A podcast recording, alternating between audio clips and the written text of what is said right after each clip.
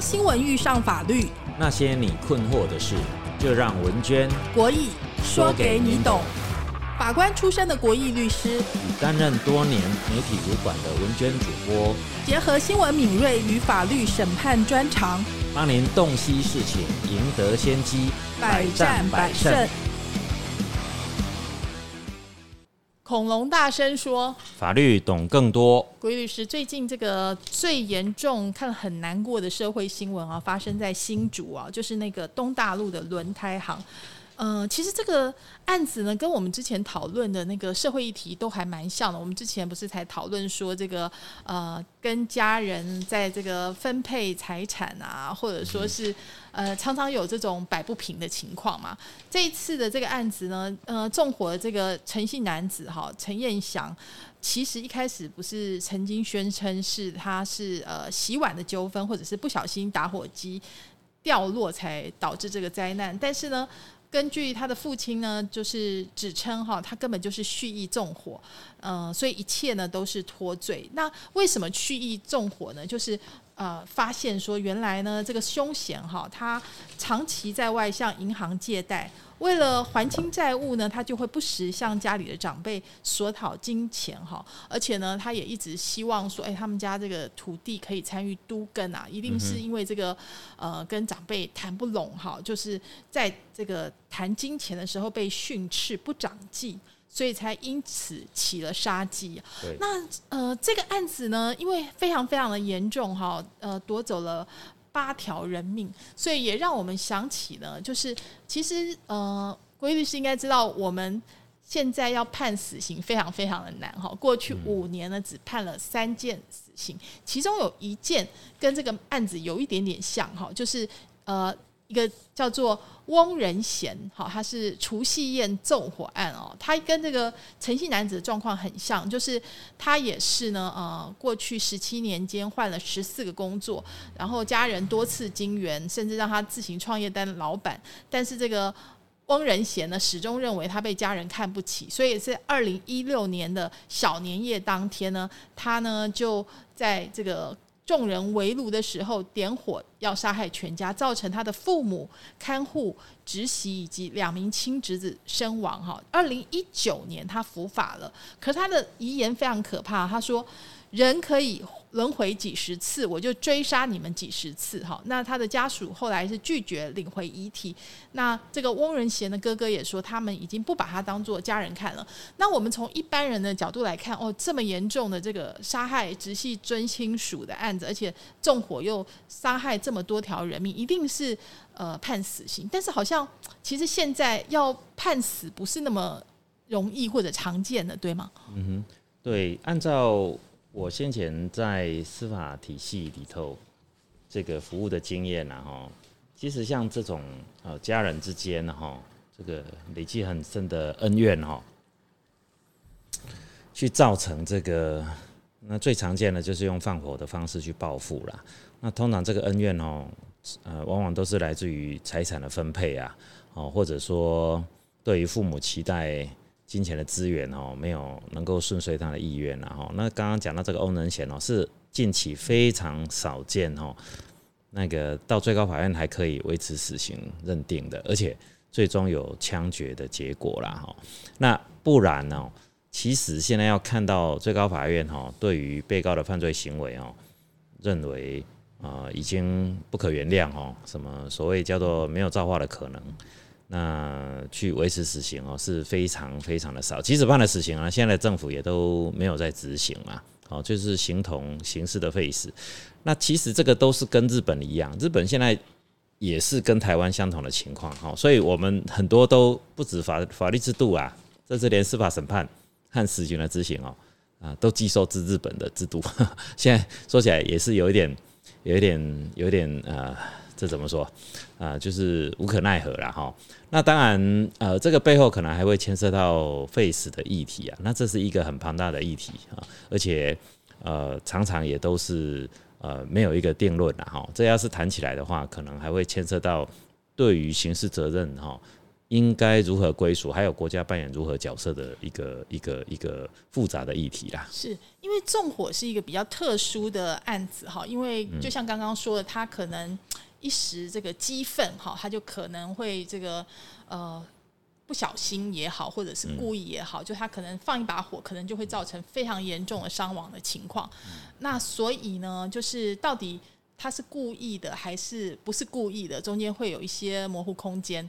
那第二件事情呢，就是说纵火犯通常好像也有心理疾病的比例也还蛮高的，好，就是所以这这些案子让呃这个纵火的司法问题感觉上又更多可以讨论的空间哦。我们谈一下，就是说其实过去的这个呃纵火的案子，唯一被判死刑的，哈，就是当然中间呃都曾经判死刑，但是到最高法院真的就是已经。伏法的只有翁仁贤哈，其他也有判死刑案子，其实也很严重哦。可是呢，都后后来都改判无期徒刑哦。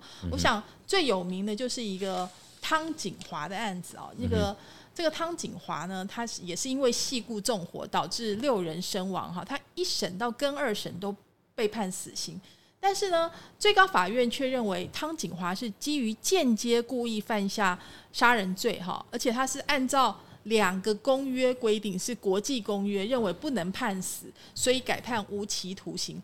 这个呢，就是呃，全案已经定验了哈。那这个国际公约，文娟来念一下，待会也请规律师来帮我们解释一下哈。就是因为呢，这个呃，审判长他强调哈，就是这两个公约叫做《公民与政治权利的国际公约》，还有《经济社会文化权利的国际公约》，他们规定呢，基于杀人。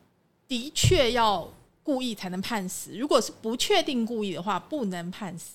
好，这是所以啊，按照这个国际公约的规定，改判无期徒刑，褫夺公权的终身。哈，那可是我们不太理解，说，哎，他这个到底为什么？就是按照呃，这个什么叫做不确定啊？哦，这个这个我来解释一下，这个这个呃，我我认为哈。最高法院哈的判决，当然他有他说理的缘由了哈。那我先解释一下，什么叫直接故意，什么叫间接故意啦。这个法律上的规范哈，刑法啦，哈，我们说 criminal 刑法的规范哈，刑法总则是三条是四条，它贵对于故意哈有层级的定性哈。那比较直接的哈，它法条定义叫叫做这样哈，对于构成的犯罪事实，明知其发生并有意使其发生，这个叫做直接故意。好，那还有一种故意哈，就是说你对于犯罪呃的事实和结果预见其发生啊，其发生不违背其本意，这个很拗口哈。意思就是说，你认为他照这个因果历程走下去会发生啊，比如说死亡的结果，那你不在乎。你还是执意的去实施你这一个纵火的行为，好，那直接故意跟间接故意，我举一个例子啦，就是说，假设啦，假设我今天啊要杀死奸夫淫妇，那我明知奸夫淫妇在房间里面，哦，那我是基于太仇恨心太重了，我基于要杀掉他们的意思，我就是把他们的门都锁起来了，然后呢泼满了汽油，点了一把火，把他们烧死。好，那这个我很清楚的，直接知道我放了火，房子一定会烧起来。烧起来之后，他们求救无门，一定会被烧死。那这个就叫做直接故意。好，那像汤景华的案子，最高法院说的是什么？他说没有证据去证明汤景华他放火烧这个店呐，哦烧这个小吃店，因为他的纠纷很小嘛，他只是去小吃店。吃东西发生一个口角，然后就尾送，然后回来哦，就是就是我们说熟了啦，他就回来要闹事，他就是泼个汽油纵火泄愤。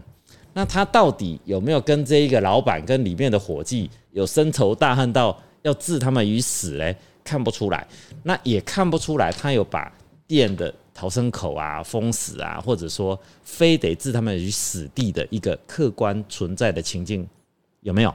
也许有，但是没有证据证明。通常这种情形，好，法律上的评价很容易就落入对于犯罪的事实预见其发生，其发生不违背其本意，但是他心中还是会有一个认知，就是说他们死不死跟我无关呐，因为有没有可能死，当然有可能死啊，好，那我还是要放火，所以这个叫间接故意。不过我要讲的最重要一件事情是什么？我们的刑罚的制度，其实对直接故意跟间接故意，其实没有不同层级的刑罚的要求，没有哦。所以最高法院这个判决，其实是我我不敢说颠覆啦，嗯，好，但是它其实第一个判决哈，因为以往我们在做刑事认定的时候，只认定他被告有没有犯罪的故意，不会去论就他是直接故意、间接故意啦，不会啦。只要故意就成立犯罪，剩下是量刑的问题。但是哈，最高法院在这一个判决里头，他去连结一个东西，叫做如果两公约定性的情节重大之罪，必须要直接故意。这个算是哈，我我们叫做呃司法的法序照。什么叫做司法的法序照？就是有一点法官自己在扮演立法的角色了。他把两公约如何适用，跟我们刑法总则的直接故意做连结啦。其实这没有教科书这样说的哦，也没有判例这样讲过哦。所以我觉得。感觉上，因为我们的节目叫“恐龙大声说”嘛，那其实社会上也有很多的人认为，所谓的恐龙法官，就是说他们好像很呃有自己的想法，跟社会蛮脱节的。哈，那现在的这个状况就是说，呃，因为我们看一下这个汤景华的案子，任何的人就是大概都会觉得他真的恶性还蛮重大的哈。因为那个案子，文娟再讲一下，他是一。民国一百零三年，哈，他跟这个翁姓男子争执嘛，哈，这个因为他控告翁姓男子伤害，但是。法院判那个翁姓男子无罪，这个汤景华呢自认求场无门哦，所以他透过判决书这些文件得知翁姓男子的住处，谋划要报复哦。好，所以他是要去报复的。那一百零五年三月二十三日凌晨，他到这个翁姓男子新北市三重区的住处，朝骑楼朝机车纵火哈。那这个翁姓男子当时是服役不在家，但是火势的燃烧联动公寓。导致翁家有六个人身亡，哈，而且比较特别的是说呢，呃，我们的台湾新北地方法院一审，哈，台湾高等法院二审跟一审跟二审都依杀人罪判处汤景华死刑，褫夺公权终身，哈。那跟二审的判决指出呢，这个汤景华的犯罪情节严重，哈，所以呢也符合《公民与政治权利国际公约》最严重的罪行，要求判死，但是。最后，我们知道最高法院哈结结果呢，这个经过开庭辩论、远距询问汤景华之后，撤销了跟二审的判决，改为无期徒刑，褫夺公权，终身定谳哈。所以呢，呃，这个就是为什么刚刚国律师会讲说，哎，这个案子是最高法院他他的解释，好，那可见法界中间也是有很大的，有很多人看法跟他不一样嘛。这当然是这样啊，因为其实哈，我我我真的是认为，呃，这是司法体系在在实践他所认知的废死制度的一个一环方式啦。也就是说，最高法院其实它呃，至少我我觉得这十年来哈，已经算是一种现实的状况，就是说最高法院有。始终都不愿意去认定做死刑的判决，好，那不管杀几个人啊，不管多严重，那当然也许正解这些是可能社会压力太大了哈，那否则的话，最高法院始终会找到任何的理由去回避死刑的认定，好，那最常见的我们看到被民间诟病的就是所谓的教化可能，嗯，其实法官如何去认知这个凶手啊，哦，他到底将来。治不治得好？他在监狱里面，严格来说，其实以前我们当少年法庭的法官哦，我们一定要受犯罪学的训练哦，我们一定要受犯罪心理学的的这个学习哦。那有一个叫做标签理论啊，这个标签理论很明确的哈，他在心理犯罪学的角度去切一个时间点，认为啊，其实人在成年之后啊，几乎就没有什么矫治的可能。剩下的其实与其说在关在监狱里面在矫治他哦，啊，不如说其实是在处罚他，跟发生隔离的效果啦，不要再危危害社会，而且让他会怕。哦，其实监狱的功能，我们很 practical 的去讲哦，这一层远大于所谓的矫治功能啦。矫治哈，只有在一种现象看得到，就是什么？就是还没有满十八岁的人，所以我们才会有少年事件处理法，把少年犯罪呢尽量宽待的去处理，然后让他不要进入机构式的监狱去受刑啊。哦，但是这个都受涉及到国家到底要不要投入资源哈，去区分这两块。哦，那。话讲回来，成年犯哦，到底教化的空间？我真的觉得啦哈，也许说啊，睁眼说瞎话是太极端的一种批判，但我不认为最高法院现在做的，他真的又在审视。我觉得都只是说啊，当然这是一个价值判断啦，就是说到底应不应该有死刑的存在，这个就回到废死论了，就回到死刑到底有没有违宪的问题。那当然，你说欧洲的一些国家。他都已经排除死刑作为一种刑法制裁的手段，哦，但是我真的觉得这是一个立法制度的问题啦。是，就像国义律师说的，欧洲这些国家，他们其实我们可不可以把它形容就是极端的 face？好，就是往我们就对他们已经成熟到对所有的人民可以容忍。是，他认为说个人的犯罪是社会的，大家要共同去承担的。是，哦，用这个压力去 push 政府啦、国家。去改善社会的弊端，但是这样的状况就是社会也要付出代价。对，那就是说大家要接受受害者的家属心理的不平衡。对，一定要 cover 这一块。我我举个例子，非常非常有名的例子哈，其实也是规律师刚刚也讨论中间提到，就是挪威呢，其实有一名推崇纳粹主义的极右翼杀人犯哈，他很有名，叫做布雷维克，他是。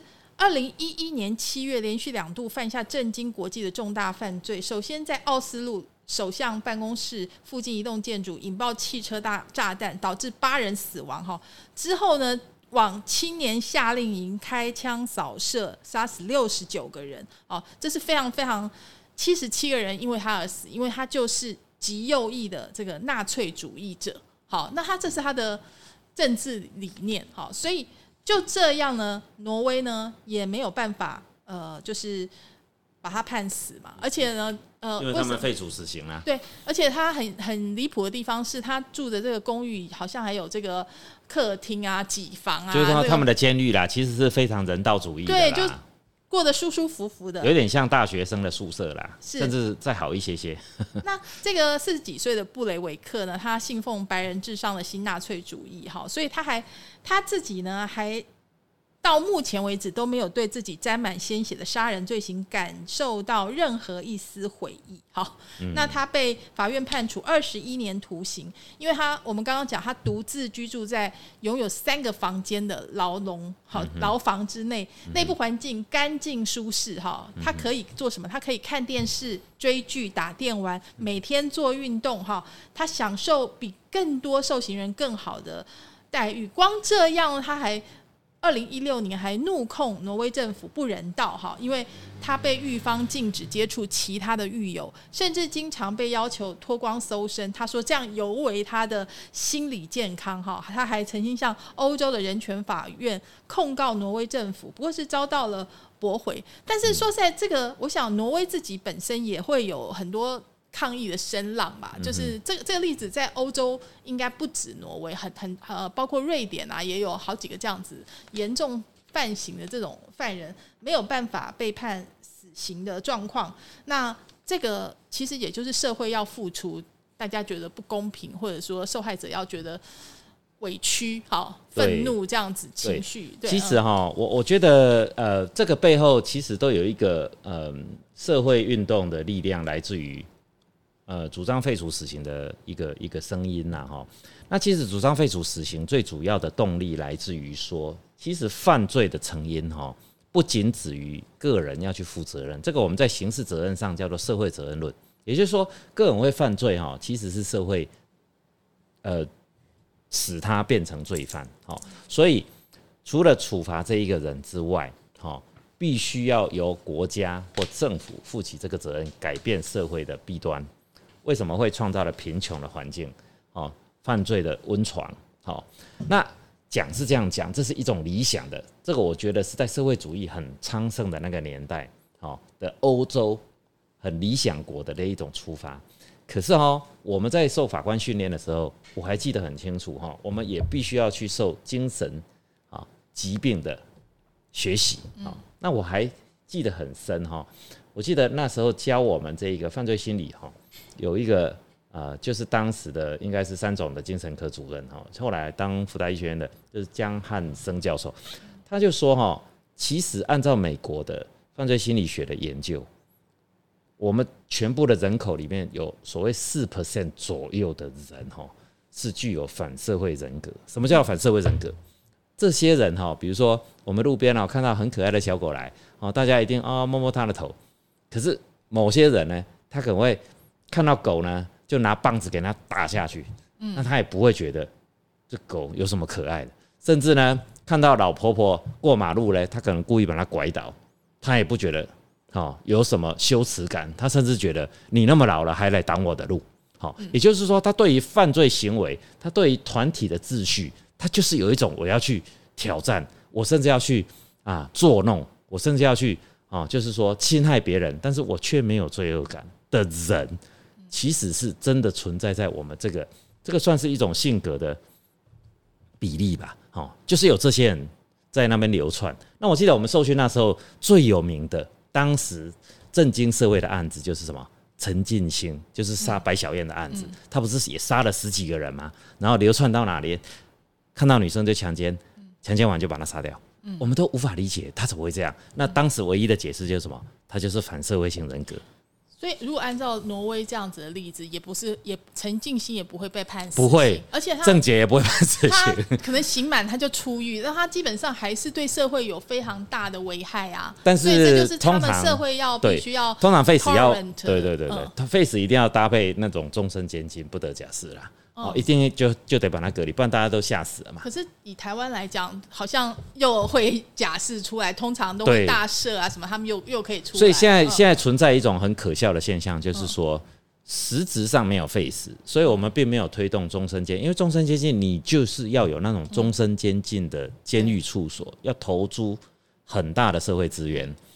那你同时再去废除死刑，那你让这一群人也有地方去，可能就把他关在荒岛上，让他终老。嗯嗯，那隔绝嘛，这是一种。就就像刚刚挪威那个，所以他为什么住的这么爽？因为他必须要跟其他人隔开。对对对，但是我们并没有废死哦。但是我们这一些非常可怕的杀人魔呢，哦，在没有其他的情况之下，我们可能把他关一关，他将来继续出来杀人哦。这个已经发生好几起啦，就是说有一个就是说杀了我老婆。然后进去关一关，又假释出来，尤其在马英九当法务部长那四年啊，把假释门槛降到刑的四分哎三分之一，所以杀人判十五年啊，关五年就出来了。所以他出来之后呢，又追了一个女朋友，又把他女朋友杀掉。哇！所以我们刚刚整理一下就知道，说目前好像 face 如果说是自认为是先进社会的趋势，好了，那所以呢，我们就要先进起来，好那。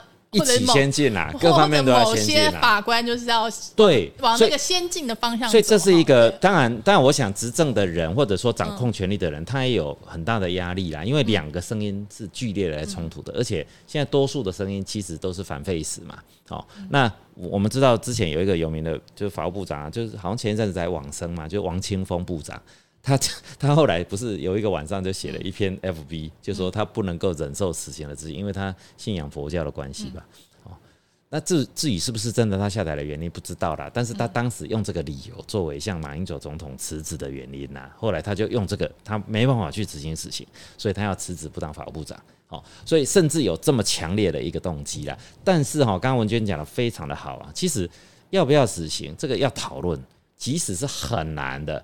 哦，你如果不废除死刑的话，那就不能够容许说最高法院或我们的司法体系用各种很特殊的理由一直在回避这些事情。而且基本上感觉已经是个判例了，对不对？他用那个国际公约的说法，就是其实我觉得不需要是判例了，因为现在最高法院几乎整体就是在支持这个文化，就是说他不去实现这一个，他他反正他就是把。法条里头的那个死刑就遮住了，就看不到了。我个人在法官生涯，我也判过一次的死刑。哦，那那个死刑，你说很可恶吗？我我判诶、这那个都已经，我想搞不好凶手都执行出来了哈。那个是在发生在南部啊，在民国九十二年间哦，有一个啊，我们叫金氏媳妇哈，她就是在很早年哦，大家都名字还没有很开的时候，她就知道去呃投很多意外险，然后呢杀掉自己的亲人哈。她就是嫁了一个二婚的老公，很老了哈。那她帮他投了，其实也没有很多啦，几百万的意外险，很多间嘛哈。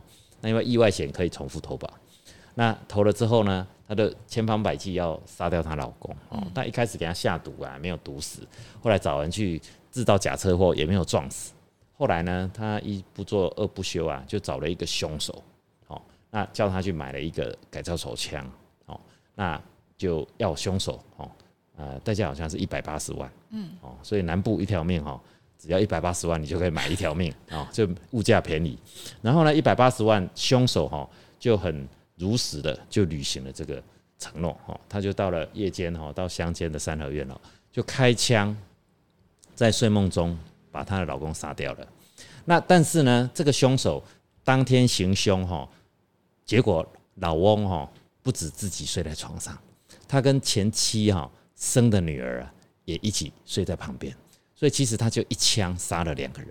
是好、那后来呢，这个凶手抓到了啊，很快也都破了案，他也都全部都自白犯罪。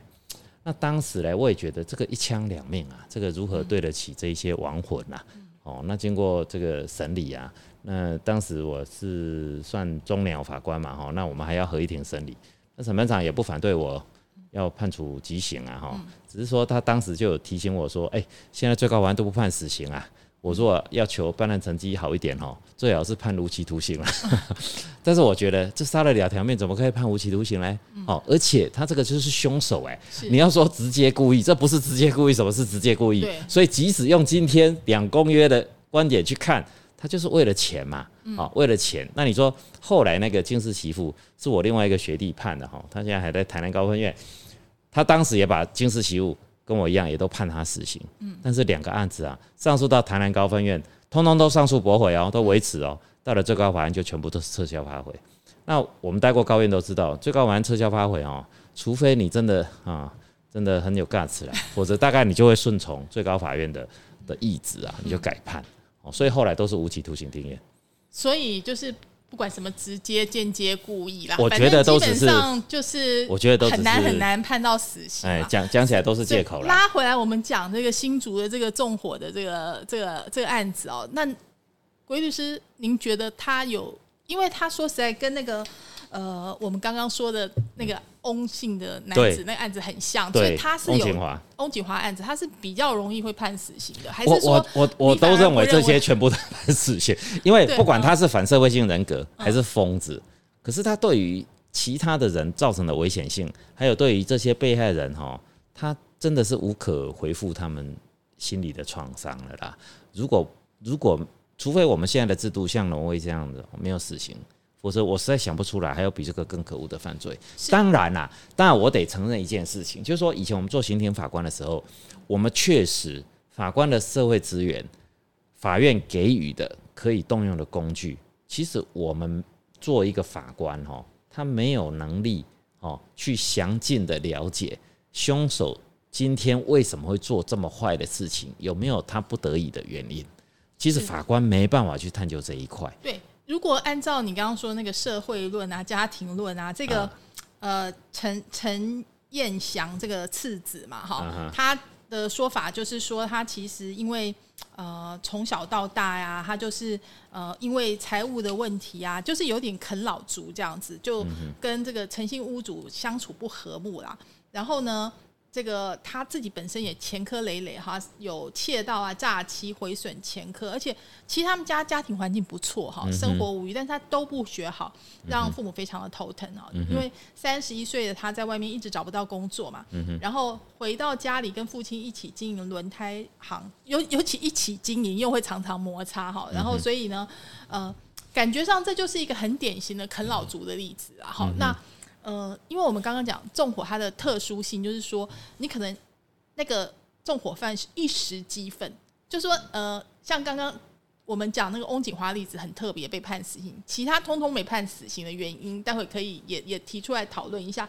所以我们说陈彦祥他如果第一个他自己强调他是不小心的，哈，或者说他嗯不晓得会这么严重，哈，他只是把他呃，当然他买了汽油，然后也也点了火，好，但是会不会烧烧到那个整？八条人命这些东西是不是？轮胎行会不会烧的那么严重？对，是不是都还有很大的不见得会预预见得了这么严重的结果啦。哦，如果说那那有可能还是被认为是间接故意啊，因为从最高法院创了这个回避的原因，就是说哦，如果是间接故意的话，就属于这一个什么两公约所讲的，不是情节最严重的犯罪，那就又可以回避死刑的认定。那我们要。另外提两个纵火后来没事的案子，然后另外一个也很严重哈，就是也有点像哦，是家庭优渥的曾文燕哈，他的父亲是退休医生，母亲曾经是老师，但是呢他自己就是有反社会人格，从小就常常对他的父亲动粗哈，也是家人无力管教啦。就把他送到这个御景真理佛堂，企图要教化。但是这个曾文燕常常失控哈，他也常常扬言要烧掉佛堂哈，所以这个佛堂负责人就把他请出去。那这个二零一九年年底呢，这个曾文燕呢就向这个佛堂负责人表示，他想要回到佛堂去居住，但是被婉拒。所以呢，他心生怨怼哈，就在这二零一九年的十二月十四日纵火报复，造成了七死两伤的惨剧哈。一审呢认为曾男呢毫无悔意哦，甚至他饭后大言不惭的说出有死人就好，一个两个都没差，我就是要闹到全台湾都知道哈。因此呢判处他死刑，但是呢上诉二审之后呢，台南高分院撤销原判决，改处无期徒刑哈。所以。这这这么严重哎，就是他已经造成了七死两伤的惨剧哈，而且呃还是一样，就像鬼鬼律师刚刚讲了，就是基本上要判死刑就非常的难。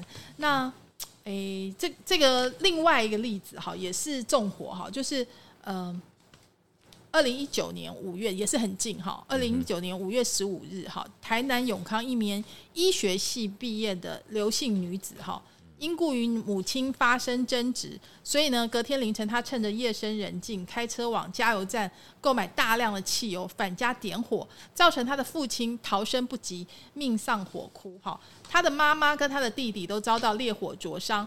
经过审理之后呢，也是台南高分院认为，这个刘女犯案的时候已处精神疾病急性发作期，而且他的家人为他求求情，哈，所以就判处刘女十年徒刑，而且服刑前呢要先监护两年，好，就是这个加起来十二年了。所以说，感觉这个我们现在关于呃。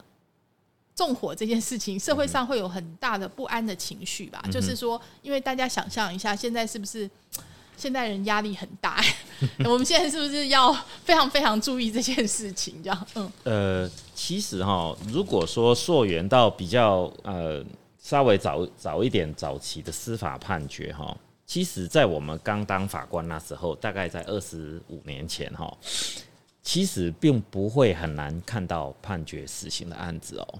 那早期哈开始对于法院认定死刑挑战的哈，其实并不是来自于这一些杀人魔他到底能不能教化，或者说他到底有没有视觉失调，其实主要并不是这样。其实一开始哈会开始对于死刑有所疑虑，主要是来自于冤狱啦。那最有名的例子当然就是苏建和案。那如果是更早哈。啊，几乎被大家都接受是误判的，就是江国庆啦。哦，江国庆当然是呃军事审判，哦，就是嗯台北那个宪兵司令部里面有一个小女童被奸杀嘛，哦，后来呃找了一个江国庆就屈打成招，然后军事审判一年多就把他枪决。那后来他的爸爸不断的去找监委去澄清，因为他到死前还去面会江国庆，江国庆都还。跟他的爸爸这个申冤呐，就说这些都是狗官害他的哈，他绝对没有杀这个小女孩，也没有强奸她。那后来在一个很偶然的哈，很偶然，他同一时期在同一寝室军营服役的另外一个同袍叫做许荣洲，竟然在他本来就是有一些前科啦，就是有一点智能没有那么好。所以他啊常常有犯罪进出监狱，竟然在另案的刑事的侦讯过程中，他去陈述出啊他是杀这个小女孩的凶手，江国庆好帮他背了这个戴罪羔羊。那从这里呢，才开始帮江国庆翻案。那后来好像整个舆论还有监委的调查都认为说，哦，原来真凶哦是可能啊，哈，疑似是许荣洲。那所以后来马英九也去跟江国庆的妈妈道歉，他爸爸帮他申冤哦，申冤到他爸爸都往生了哦，国家还没有还他公道。后来还是他爸爸都往生了之后，监察委员继续。啊，帮他调查，那后来真的翻盘，就再审，改判他无罪。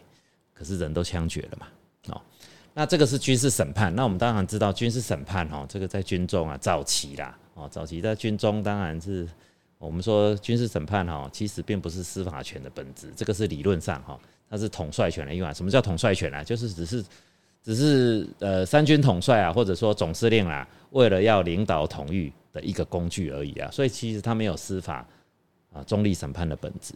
那你说如果发生冤狱，那当然就是很容易嘛，哈，在军中这种强制的环境下。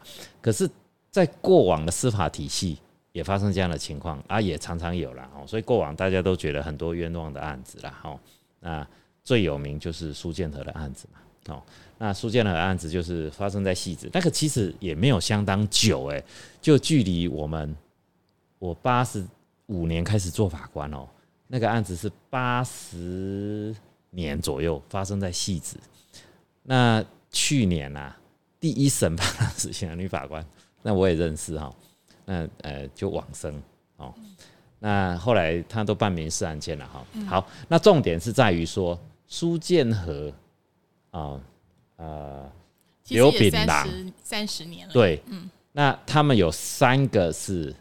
呃，平民的共犯有一个是军事的犯人，就是王文孝啊。王文孝他是正犯哈，他是呃后来认为他是直接实施犯罪的行为的，一他当时有军人的身份，所以他用军事审判一年多就把他枪决了。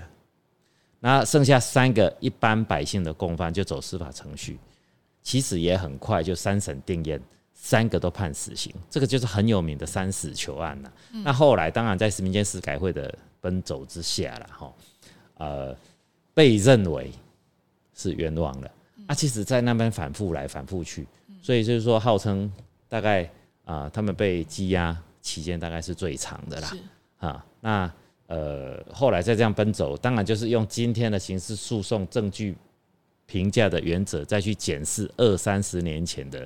刑事侦办手法，那当然就是很多有过往这种警察寻求逼供的一些遗迹啦。所以在排除那一些证据的认定之后啊，连李昌钰那时候都被请回来帮忙做鉴定嘛。到底说啊，那时候最最长就是说，但夫妇两个被砍了七十几刀，有没有可能是一个人所为啊？那警察就去推论说，那不是一个人所为，一定是有共犯。那共犯就是把那一个晚上。好像跟那个王文孝有共同出游的一些人，他的邻居，好，他邻居的弟弟，全部都抓来一股路，就认为是共犯。那当然怀疑啦，哈，当然没有刑事证据证明了，就是认为是屈打成招嘛。哦，其实跟江国清案都一样啦，这些执法机关在过往都是一样。所以早年开始从这些案子去挑战最高法院认定死刑，那最高法院开始也去反省说，我们判死刑是不是太轻率了？嗯。以至于到后来会非常仔细执着死刑的认定，那到后来甚至回避死刑，因为怕错判。可是这个在二十年来哦，其实我们的刑事诉讼制度已经都改变了，所以现在还有刑屈打成招吗？我觉得几乎是没有了啦。在我们刚当法官那时候，都还有 听到有一些招式，什么做冰块、灌辣椒水什么的、电击棒，现在没有人要这样的。是，所以我们刚刚讨论到这里，大家就能够理解，刚刚说的是一些历史工业。对，但是现在现在没有那些业，现在其实没有历史工业，没有那些业，现在反而是在回避死刑。我们刚刚讨论了几个状况，我所以不同时期其实原因是不一样的。我帮大家分析一下，第一件事情呢，哎，你有没有教化可能哈？第二件事情呢，你是不是失觉失调？第三件事情呢，你是不是故意？好，哎。第四件事情，你是不是直接故意？有这么多事呢？其实基本上。最后都可能，哎，就是发回更审，不会，就是中间就算中间有法官判死刑，最高法院最后还是会。其实我真的，其实我真的很愿意，因为我现在到了民间嘛，我真的很愿意诚实的说了，嗯，我真的认为法官没有比一般的人高明到哪里去，去认为一个人到底有没有教化可能，我真的认为他没有这个能力啦。是，所以他判决的理由，我真的认为都只是创造一个啊一个理由啦。哦，就是说去解释他为什么做这个量刑啦，对，那那我是觉得哈，这样的说服力哈，对个案来说，他都会被挑战啊，都会被批判啊。那不如应该在立法政策上，大家好好去讨论辩论，最后当然立法就是民主就是怎样，就是举手嘛，就是多数决定之后，你采取了一个政策，你就要配套嘛。比如说，你如果真的要废死的话，那你如何？处理这一些杀人魔，如何去改善这些反社会人格的这一个小的族群？那如果真的哦有视觉失调造成杀人哦这种啊这个无差别杀人事件，你怎么样去处理这一群视觉失调的人？就好好的正面对决啦，而不要用。哦，这个好像司法就觉得啊，我啊，你小辉发现个问题，我来收烂摊，那我就不收，我就把它放回去。就像铁路杀警案一样，法官他真的收到那个鉴定报告，就是没有控制能力和辨识能力，法官依据刑法总则只能够判无罪。可是判无罪交保之后，卫生局说，哎，拜托你不能折付给我，哎，我哪我哪有办法管这个杀人犯，好。这个就叫锯剑法，好，把它那个锯掉，那个剑还藏在那个肉里面。就是这样，没有错，没有错。那我们刚谈哈，就是视觉失调这件事情跟纵火关系，其实也非常的明显哈。其实有一个案子很有名，就是大概十年前有一个呃，其实他学历很高，他曾经留学美国，任职戏骨，返台担任大学讲师，还在竹科工作过。但是这个李姓男子失业一年多哈，之后犯下纵火案。当时呢，经过精神鉴定，判断他是犯案与思觉失调症状相关，所以依刑法第十九条之一判他无罪嘛，哈。但是呢，在十年后哈，就是二零一九年呢，李楠再度纵火烧了九台机车，差点闹出人命。我们知道机车很容易燃烧上去嘛，还好没有。然后呢，这一次呢，判刑了五年六个月。特别的地方是。十年前说他视觉失调无罪，但是这一次 二零一九年呢，这个法院认定这一次的犯罪行为与精神疾病无关，没有监护处分哈。那结果李楠他在看守所呢也开封的时候，在点名期间呢，他也大声的声称自己无罪，狂奔出牢房哈。所以他以后的身心状况到底能不能改善，其实现在都是一个大大的问号。其实我想。对于这些判决，大家心里可能也都有大大的问号啊。那呃，规律是因为我们谈这个思觉失调，我觉得应该要请这个精神科的这个专家来跟我们一起参与讨论啊。所以这个案子，您要不要做个结论？也许我们下一次呢，可以再专程的为这个呃思觉失调，其实除了纵火之外，还有很多案子。刚刚讲社会现在暴力之气很严重啊，所以你也真的不知道什么时候会遇到一个诶。哎，其实大陆也是哈，不是唐唐山那个那个事件，对不对？也是。其实哈，这个呃，不仅只是视觉时代，应该是说责任能力啊，对于犯罪责任的认定哈，确实有根本的影响，因为这个就是犯罪理论一个基础啦。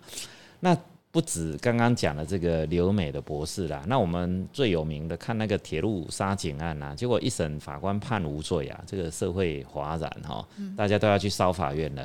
很快呢，检察官上诉到台南高分院呢，他第二次的精神鉴定就认为说，哎，他有失觉失调，但是呢，他犯罪的时候不受失觉失调影响，这个我们叫做哈，除了恐龙法官之外呢，大家接下来就要去烧医院了哈。那大家怕不怕烧？怕啊！所以现在的司法叫做什么？符合人民期待的司法。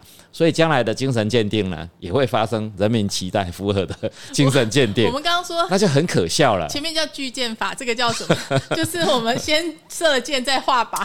所以，所以其实哈，我真的认为哈，这个需要有一个哈整体的，如果是负责任的政府哦，一个有远见的领袖，他应该好好的面对这些问题，他同整的全盘的告诉百姓我们的。困境是什么？那我们最好的方法，我们必须要容忍制度的缺陷，我们必须要容忍每一个人本来就是有不同的发展可能，甚至可能造成别人不可期待的损害。就像无差别杀人事件，这全世界都在发生。那我们只能够沿用比较进步的制度，告诉大家：你如果选择包容，那用什么方式去分散这个风险？如果选择不包容，你要说服大家，就是说我们没办法。只好我们用死刑把它枪决的方式去隔绝它。是啊，你看台湾的社会啊，我们讲贫富差距好，然后这个代与代之间的这个彼此也是有很大的 generation gap 好，然后再来呢，哎，省级情节好，统独争议。南北差距，这些到时候如果通通哎都化化作利器，还是说哎，反正都是政府你的责任，所以你让我们这么不开心，对不对？哈，房价这么高，我一辈子都赚不到。不，不过，不过，不过是这样没有错啦。但是其实我觉得全世界的政府都在面对啊雷同的问题啦。哦，那当然比较。比较有智慧的领导者，他应该就要面对这些问题啊，否否则凭什么你坐那么高的位置，掌握那么高的权力，而且你可以动用所有的资源？对，所以，我们呃，下一次我们邀请那个精神科的专家一起参与讨论哈，就是。至少视觉失调 不能一下说有一下说没有，到底关键是什么？我们要稍微搞清楚，对不对？好，今天非常谢谢国玉律师哦，谢谢文娟，也谢谢听众朋友的收听。呃，我们下次空中再会了，拜拜，拜拜。